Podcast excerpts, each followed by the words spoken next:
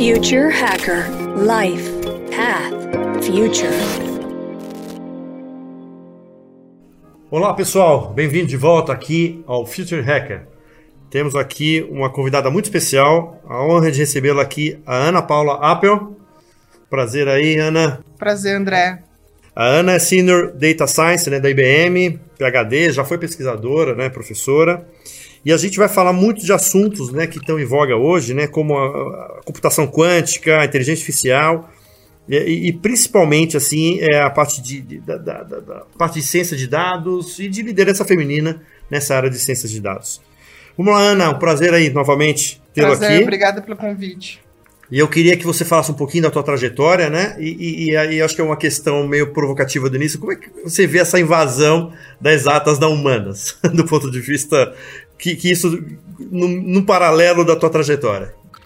Bom, eu sempre, bom, eu sempre trabalhei na área, na área de exatas, né? Então eu fiz é, computação, fiz mestrado, doutorado na área de computação. Comecei na IBM em 2012 trabalhei no, no, na parte de research, né, até dois anos atrás, e há dois anos atrás, em 2021, eu aceitei o convite para mudar para uma área é, mais voltada para clientes dentro da IBM, que é uma área chamada de Client Engineer, então há dois anos.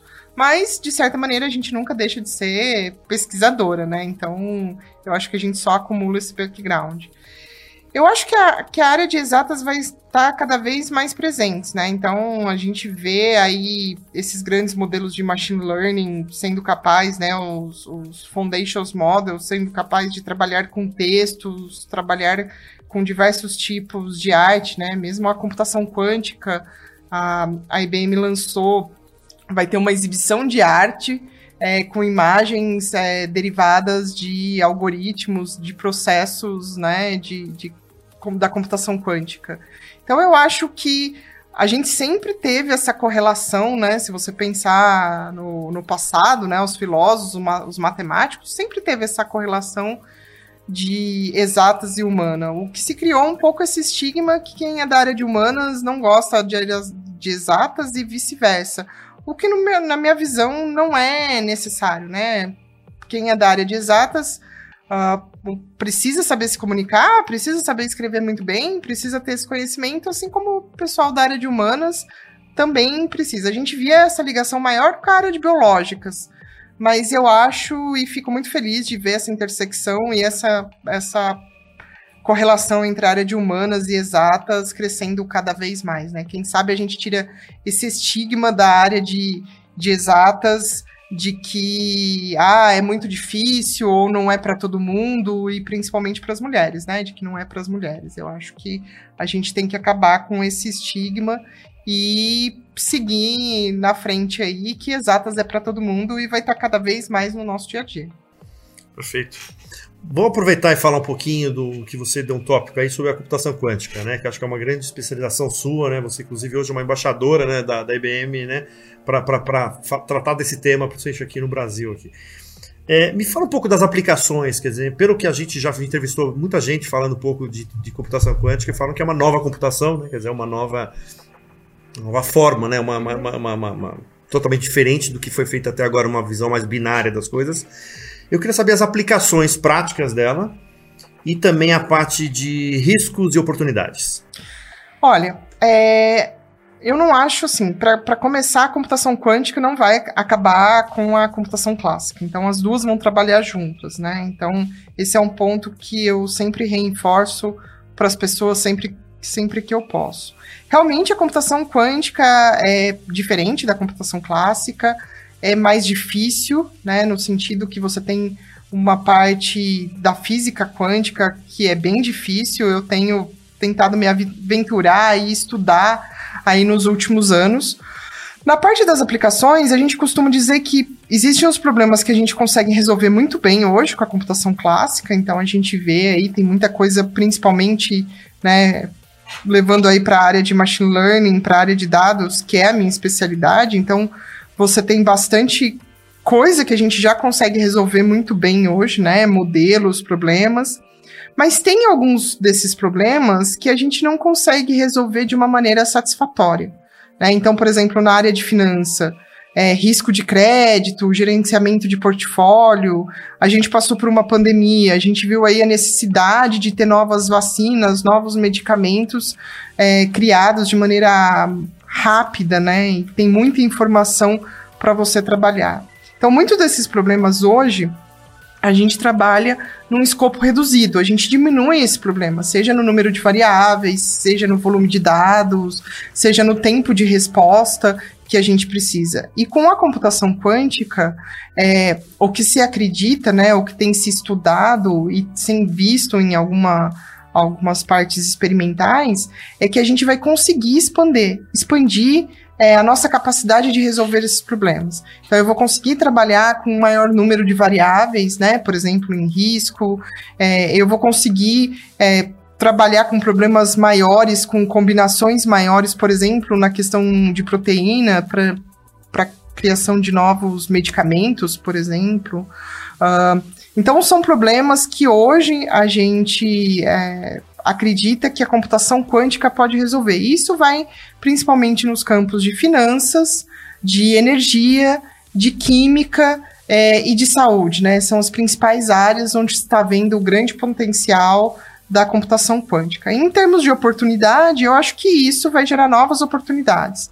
Né? Então, por exemplo, a gente tem a Mercedes trabalhando com a IBM, no caso da computação quântica, para melhorar as baterias, por exemplo, de carros híbridos, né, de carros elétricos, né, ou totalmente elétricos.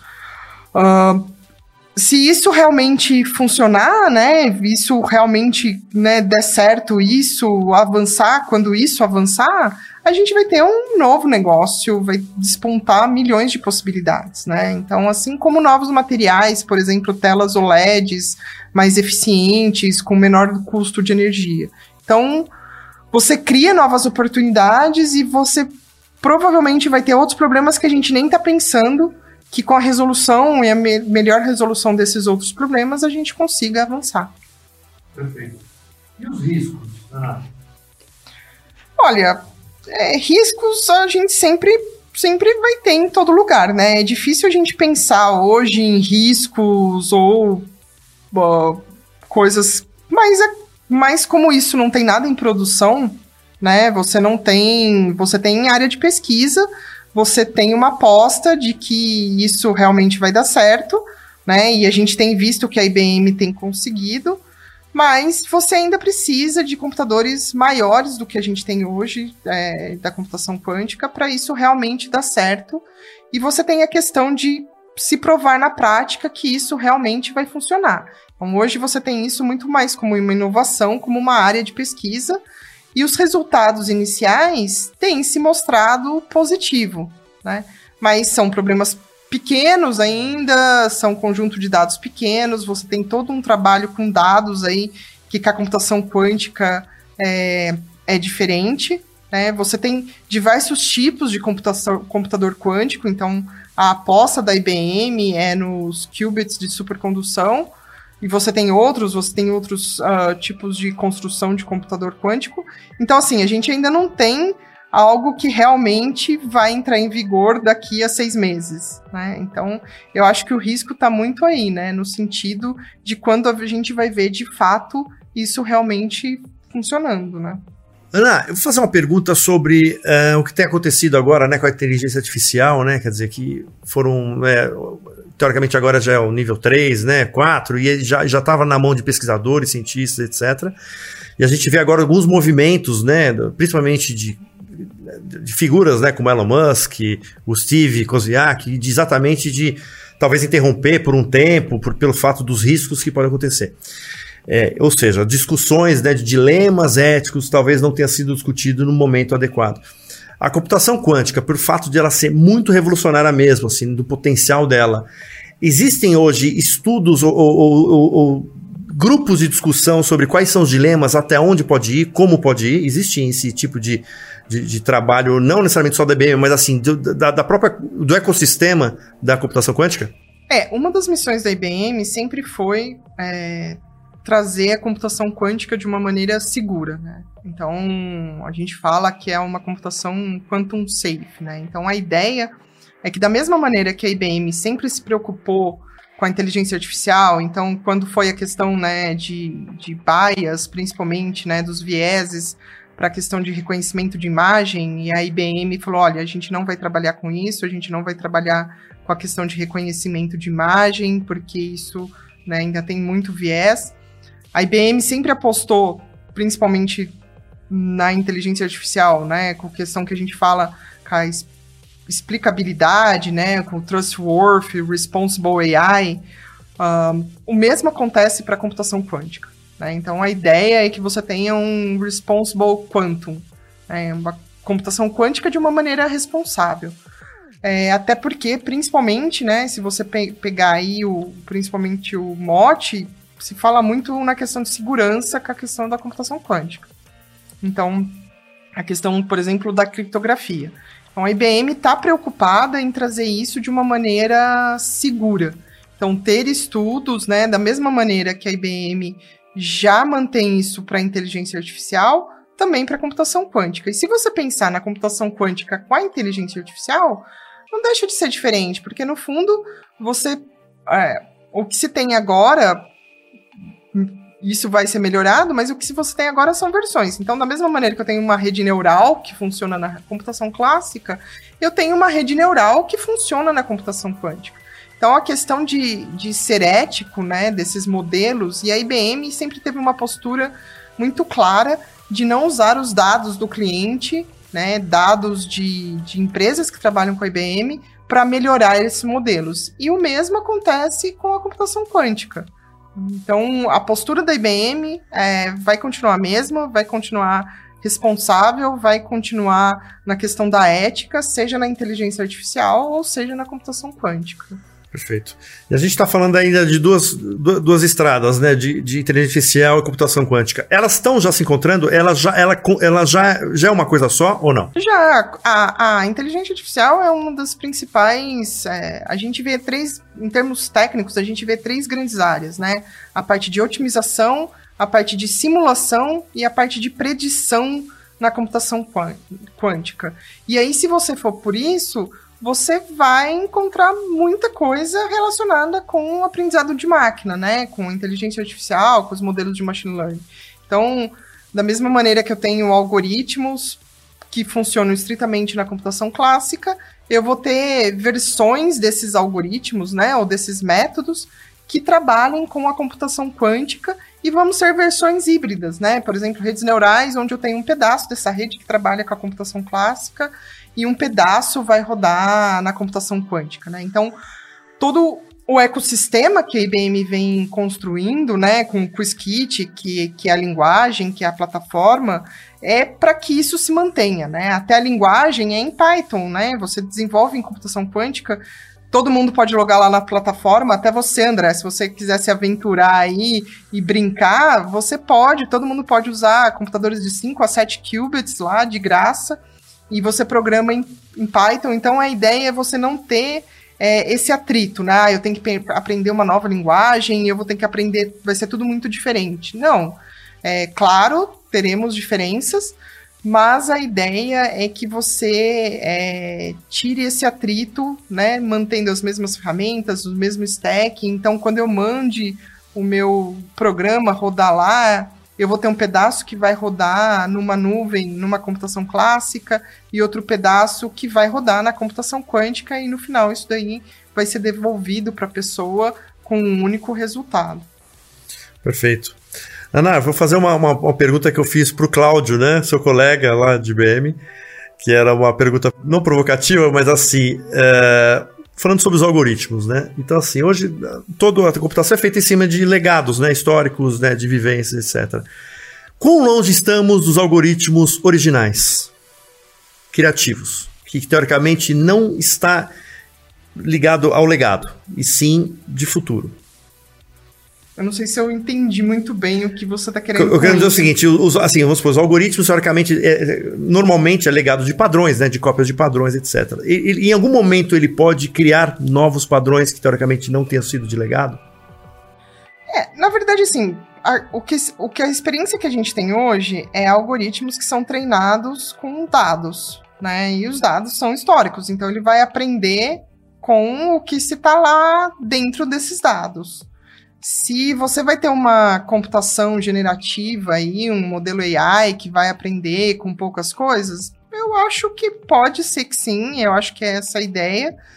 Mas é difícil, assim, eu particularmente não consigo imaginar algo que consiga aprender sem nunca ter tido uma experiência prévia, né? Então, é, principalmente, talvez seja o meu viés como cientista de dados, mas você aprende com, com os padrões que estão nos dados, né? Falando tecnês aí. E se nos dados não tem alguma coisa, eu acho difícil, pelo menos das, da maneira como que a gente cria algoritmos hoje, que esses algoritmos vão aprender com, com coisas diferentes. Eu acho que tem pessoas que estudam isso, é, não, não é a área, a área que, que eu trabalho, mas eu acho que pode ser possível, mas é, eu não sei se o quanto que isso. Eu acho que já foi tentado bastante coisa é, feito isso e até agora não se mostrou num resultado muito produtivo.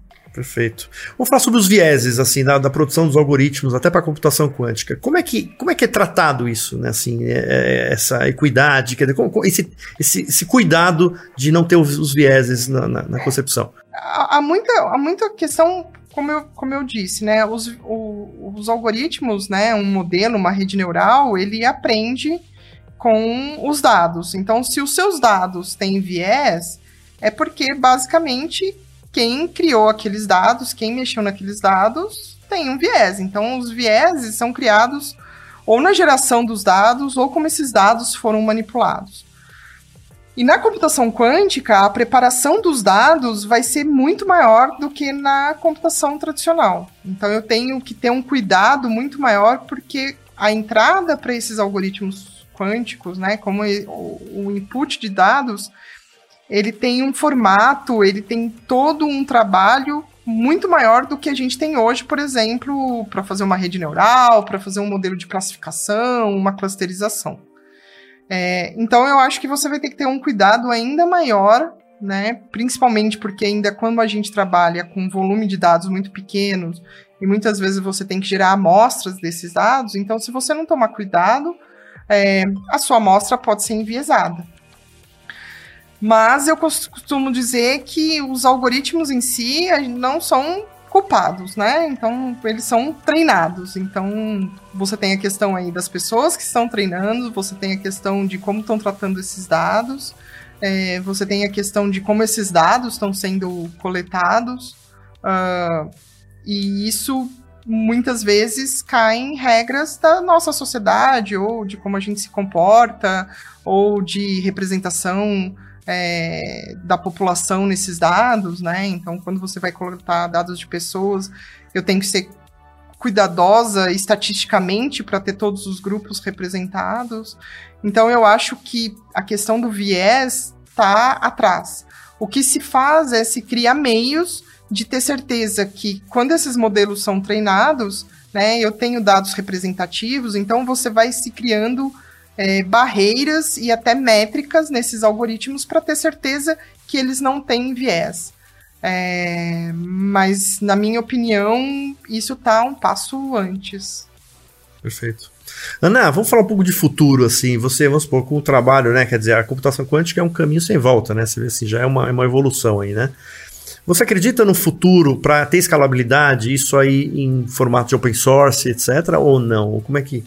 Eu acredito totalmente nisso. E eu acho que é, no futuro bem breve a gente vai começar a já ver essas aplicações rodando, né? É, mais e mais empresas usando. Tudo que está sendo criado, principalmente é, pela IBM, tem muito disso, Open Science e Open Source, né? Então os códigos estão lá no, no Git, você tem acesso, livro, videoaulas, material para se educar, acesso a verdadeiros computadores quânticos gratuitos, né? Artigos, mais de 1.700 artigos publicados aí, abertos, né, pelo archive, disponíveis para ser acessados. É, e eu acho que isso uh, a gente vê cada vez o interesse das pessoas, né, das empresas em utilizarem isso e testarem isso e disponibilizarem é, os resultados, né? Então, olha, isso deu certo, isso não deu certo, esse é o algoritmo. Então, cada dia mais você tem novos algoritmos sendo criados. E a IBM, no final do ano passado, né, lançou o Osprey de 433 qubits. Para o final desse ano é esperado o System 2, que é uma nova maneira de você ter esses computadores quânticos, né? E será possível escalar para mais de mil qubits aí, né? 4 mil qubits. E você ter clusters quânticos, digamos assim, né? Clusters de computação quântica. E aí, com essa escalabilidade, né, você vai realmente conseguir ver de fato esses problemas sendo colocados em produção, é, com essa questão da, da stack, é, de desenvolvimento, né, então, em, em, todas as camadas. A questão do erro da computação quântica, né, porque é, ainda você tem uma questão de, de mitigação de erro que, tá, que vem sendo trabalhada, então não adianta só eu crescer esse computador em número de qubits se ele não for bom o suficiente, né? Se eu não conseguir mitigar esse erro que um qubit gera no outro, é, não vai me adiantar nada um resultado com uma taxa de erro muito grande. Então, tudo isso vem sendo trabalhado e eu acredito que nos próximos anos a gente vai ver isso de uma escalada ainda maior. Perfeito. Você vê isso chegando para as pessoas, assim, essa, usar essa computação, porque ainda ela é uma computação muito cara, né? Assim, eu acho que a, o, eu acho que o uso para as pessoas vai ser de uma maneira indireta, né? A gente vai usar por meio dos serviços ou do que isso vai ser produzido, né? Então, é, eu não, não, não vejo num futuro tão próximo assim a gente usar é, num telefone ou num computador pessoal, né? Mas até então, quando os primeiros computadores foram criados, é, muitas pessoas imaginavam que isso nem ia chegar para as pessoas. Então, eu acho que a gente está num tempo aí onde as coisas se desenvolvem muito mais rápido, né? Crescem, a escala aumenta é, numa velocidade muito maior. Então, pode ser que seja possível, mas eu acho que a gente vai ver isso, em, como eu falei, em serviços indiretos, né? Em novos produtos e serviços sendo criados e melhorados com a computação quântica. Perfeito. Fazer uma questão aqui que foi bem provocativa, foi do primeiro entrevistado nosso do, do, do Future Hacker, que é o Sérgio Cavalcante, né? que ele, a gente fala um pouco assim. Quando você acredita que a máquina pode recusar conhecimento? É, eu acho que recusar o, o conhecimento depende, né? É, ela, a gente já vê máquinas que podem se recusar a dar resposta, né? Dependendo do tipo de pergunta que você faz. Ela recusar conhecimento, eu acho que é totalmente possível, né? Pensando matematicamente aí, você pode pôr gatilhos mas essa recusa de conhecimento, a princípio hoje, teria que ser feito por um humano, né? No sentido, ah, eu não vou permitir que ela aprenda isso, ou não vou permitir que ela vá por esse caminho. É, sozinho, pode ser. eu acho que isso é até mais fácil é, de se recusar o que se vai aprender do que é, outras coisas, né? Do que aprender sem exemplos, por exemplo. Perfeito. Ana, eu queria finalizar um pouco para a questão exatamente que, que a gente falou no início, né, dessa, da liderança feminina, né, para essa área de dados, né, que é um negócio que você encampa, é uma coisa muito importante ali, né, como trazer mais as mulheres para essa ciência de dados, né. O, o, como é que você faz isso hoje? Existe algum órgão, alguma uma ONG? Como, como é que você atua nessa, nessa, nesse incentivo às mulheres a estar mais presentes, não só na base da, mas na parte de ciência, né, na parte da ciência? É, eu acho que hoje já melhorou bastante, assim, né? Então eu acho que você ter exemplos, né? Então, é, muitas vezes até é complicado com o nosso dia a dia ficar aceitando convites, mas oportunidades como essa, né? Que nem a do Future Hack, né? A gente trazer onde alcança é, centenas de pessoas, é, você ter exemplos de mulheres que são normais, né? Eu costumo brincar, né? Não é nenhum, nenhuma pessoa, né? Desmistificar essa questão de, de a pessoa que é pesquisadora ou que é muito técnica uh, e tudo mais, e mostrar que é possível, né? Que é factível, que você consegue chegar lá. Uh, eu participo, eu sou uh, embaixadora da Woman in Data Science de Stanford, então, esse ano a gente vai realizar um evento, eu devo divulgar em breve, deve ser em junho. Então, a ideia é você conectar mulheres, né? Mulheres que estão na área de ciência de dados, mulheres que querem se tornar cientista de dados. Eu acho que um ponto que a gente falou nessa né, questão da exatas invadir as humanas, de a gente começar a ver cada vez mais pessoas é, mudando de carreira ou vendo que é possível aprender, aprender a programar, ir para se aventurar mais na área de matemática.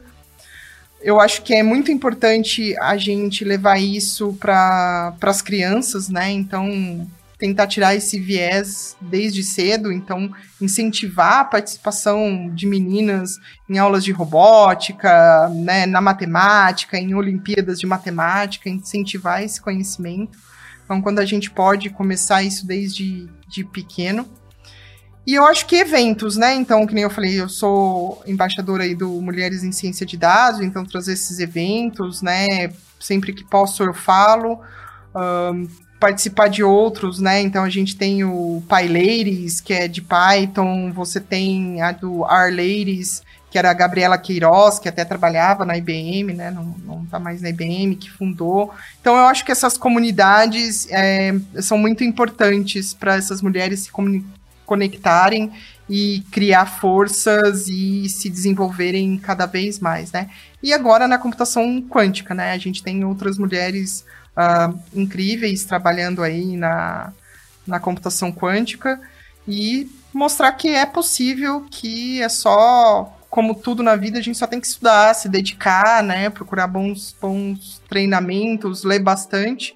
Mas o material hoje está todo disponível aí, é só querer.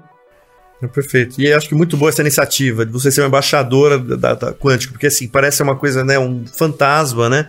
Quando você vai ver, assim, não, é uma evolução, mas eu acho que tem esse trabalho muito interessante, né? Quer dizer... É difícil, mas assim, da mesma maneira que a inteligência artificial é difícil, que tem muita matemática, você vai ter níveis, né? Você, claro, você vai ter pessoas que vão trabalhar lá criando circuitos, transformando esses circuitos em algoritmos, mas se a gente quer que isso se torne uma realidade, a gente tem que trazer isso daí de uma maneira palatável para as outras pessoas. Né? E as pessoas que vão consumir isso. Mesmo dentro de empresas, as pessoas de negócio, elas não vão querer quais são as portas dos circuitos lógicos que você está utilizando. Ela quer saber, no fundo, o que aquilo lá está trazendo de benefício, né? Como está sendo melhorado o negócio dela. E então você vai ter diversos níveis de pessoas que vão trabalhar nessa esteira aí da computação quântica da mesma maneira que você tem na inteligência artificial e tem oportunidade para todo mundo. E quando a gente não tem, quando a gente tem muita oportunidade e não tem mão de obra, as pessoas param com essa frescura de querer olhar, olhar gênero, né? Elas vão olhar o indivíduo e a capacidade técnica do indivíduo, independente se ser homem, mulher, gênero, raça, né, cor, e, e você vai olhar as habilidades da pessoa. E eu acho que é isso que é importante. Ah, perfeito, eu colaboro, eu concordo 100% com isso. Inclusive, a gente estava fazendo umas pílulas de conteúdo para Rádio AM de inovação, exatamente para tirar esse glamour, essas coisas, sabe? Tirar a inovação, aquela coisa etérea e tangibilizar. Falar, cara, isso pode estar tá mais próximo. Se você tiver aptidão e vontade, você pode ir atrás. Você às vezes consegue uma capacitação gratuita no início, depois você consegue, né? Existe aí um monte de emprego precisando ser ocupado por pessoas, teoricamente, que às vezes nem, nem se deu o trabalho de falar, putz, por que não me preparar para uma posição como essa, né? Perfeito, Ana. Eu queria agradecer muito a sua presença aqui, o seu, que seu tempo mais uma aí. vez pelo convite. Estamos aí abertos aí a fazer coisas, a projetos, a provocações, experimentar o futuro juntos. Muito obrigada. Tá bom? Prazer. Obrigado. Prazer. Tchau, tchau. Pessoal, obrigado. Até a próxima. Future Hacker Life Path Future